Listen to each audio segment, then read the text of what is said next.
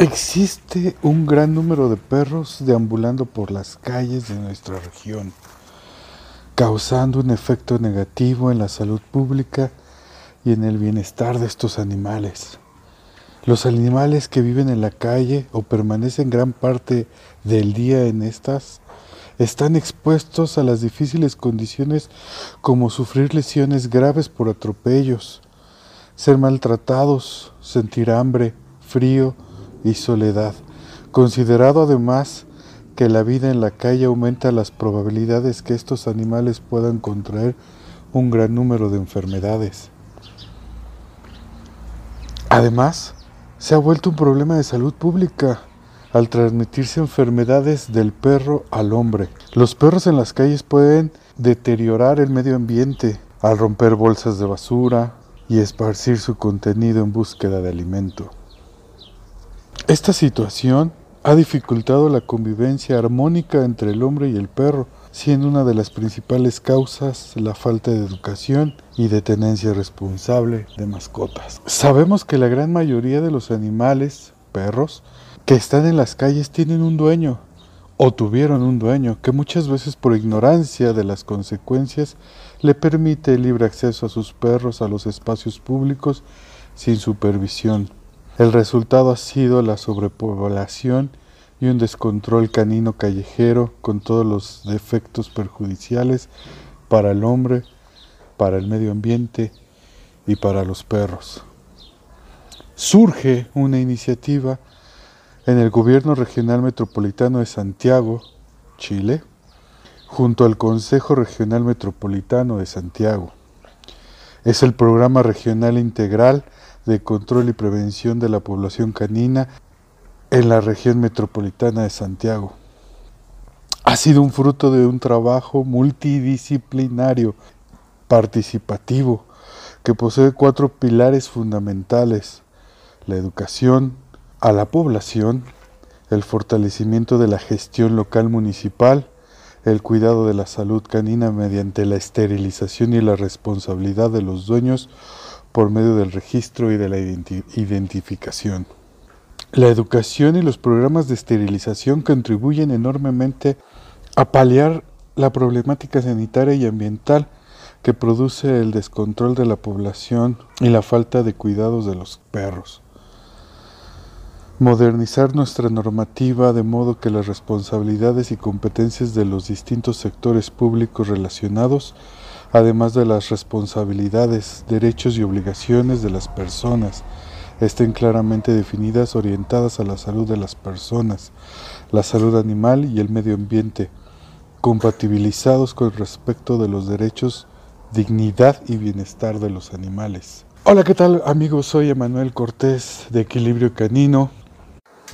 ¿Pero qué es la tenencia responsable? La tenencia responsable es el conjunto de condiciones, obligaciones y compromisos que el dueño de una mascota debe asumir para asegurar el bienestar de ésta. La tenencia responsable no es solo satisfacer las necesidades básicas de la mascota, sino que también, como lo indica la frase, se es él el responsable de todos los actos que aquellos realicen por ejemplo, si se escoge a un perro, ser responsable que éste pueda morder a otros animales o personas, persiga autos, ande suelto en la vía pública, ensucie o destruya propiedades privadas, entre otros. Hago énfasis en la responsabilidad de la persona o las personas que adquieren un perro. El día de hoy me gustaría comenzar con este este tema tan importante ha causado cambios benéficos en otras ciudades y que creo que es importante seguir hablando de esto, seguir fomentando la tenencia responsable.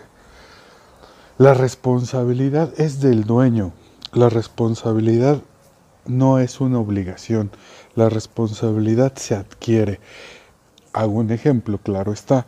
Si tú compras un auto, estás adquiriendo responsabilidades. ¿Cuál es una de ellas? Adquieres responsabilidades tanto para el carro como para la sociedad.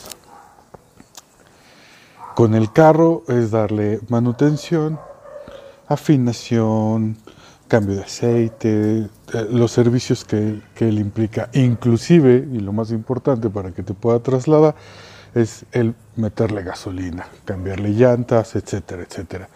La responsabilidad que conlleva ante la sociedad, no puedes manejar a exceso de velocidad, no puedes brincarte las, eh, el reglamento de tránsito, no puedes pasarte un alto, no puedes atropellar a alguien sin tener un, una consecuencia a esto. Entonces, hago este ejemplo muy burdo porque un perro no es un objeto, que lo dejo muy claro, pero la, la analogía sirve para darte cuenta que la responsabilidad que adquieres al tener un perro lleva y conlleva acciones que vas a tener o tienes que tener por tenerlo. Por ejemplo, el primero vamos a hablar la alimentación, que es importante, la cuestión clínica, vacunas, desparasitaciones y si tiene enfermedades y demás, ¿no? En este caso importante, la esterilización. Otro punto importante, regresando al ejemplo del carro, no lo vas a tener en cualquier lugar. Debes de pensar en dónde tener, dónde resguardar tu carro. Si lo dejas en la vía pública, sabes que en algún momento ese carro puede tener algún incidente, le pueden, lo pueden chocar, lo pueden rayar, lo pueden maltratar. Y entonces debes de pensar en un lugar en donde tenerlo resguardado. Igualmente un perro, un perro no lo puedes tener, abrir la, la puerta y que salga y que haga. Eh, en este ejemplo, mucha gente, y me he encontrado muchos, muchas personas que dicen, no, es que el perro necesita salir, necesita distraerse, necesita, yo por eso lo dejo. Y esto es lo que habla la tenencia responsable, es decir, hacerte responsable, que el perro puede ocasionar daños, puede ocasionar riesgos, puede provocarse riesgos también, puede este, eh, reproducirse, encontrar una, una perrita en celo, ¿sí? de otro dueño que la deja salir y de esta manera se empiezan a proliferar el paseo es fundamental para el perro. El paseo es muy necesario, pero con o propietarios responsables.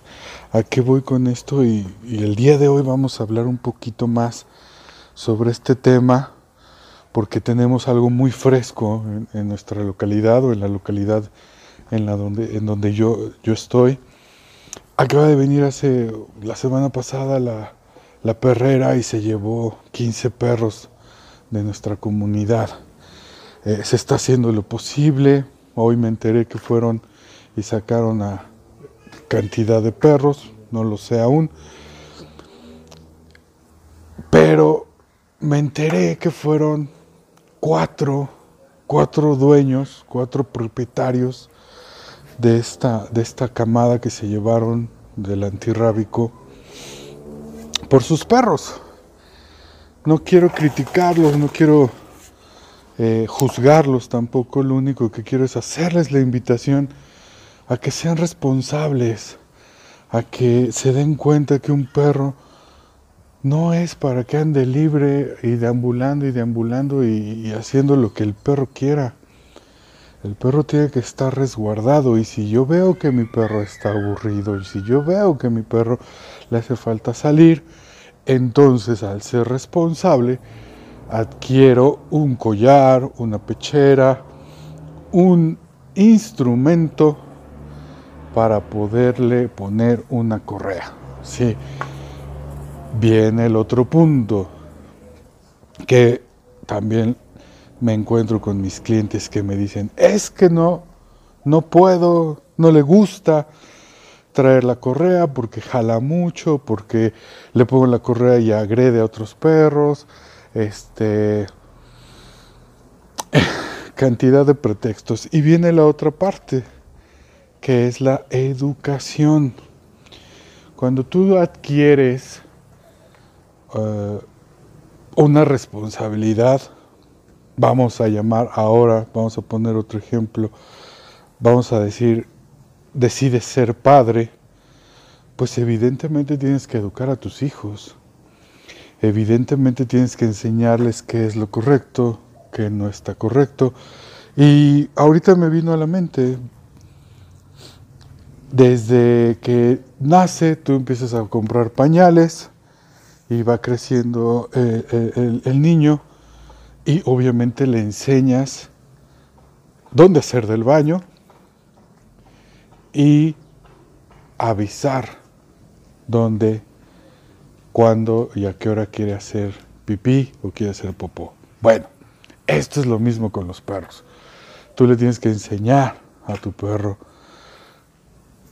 que no jale de la correa o que si va a jalar contigo vamos a ir corriendo. Que sí y que no es lo que le debes de enseñar a tu perro. La educación hoy en día no cuesta más que tener internet en casa. Habemos especialistas Sí hay muchos especialistas, eh, hay quien trabaja en positivo, hay quien trabaja clásico, hay quien trabaja mixto. Y mucha gente, muchos colegas, suben videos del cómo evitar eh, o educar eh, en las cuestiones básicas de un perro. Entonces no hay pretexto, señores, no hay pretexto para aprender, no hay pretexto. No hay pretextos para no ser responsables. El punto más importante es comenzar a hacernos responsables de la vida de nuestros perros. Hablo hoy precisamente de los perros que tienen propietario, porque es más difícil hablar del perro callejero, que eso lo voy a poner, eh, vamos a hacer otro, otro, otro podcast eh, en algún momento de esta situación. Yo quiero comenzar con la idea o invitar a, ser hacernos responsables de nuestros perros. Y vamos a ir subiendo un podcast cada semana para ir atendiendo estos temas. Muchas gracias, hasta la próxima.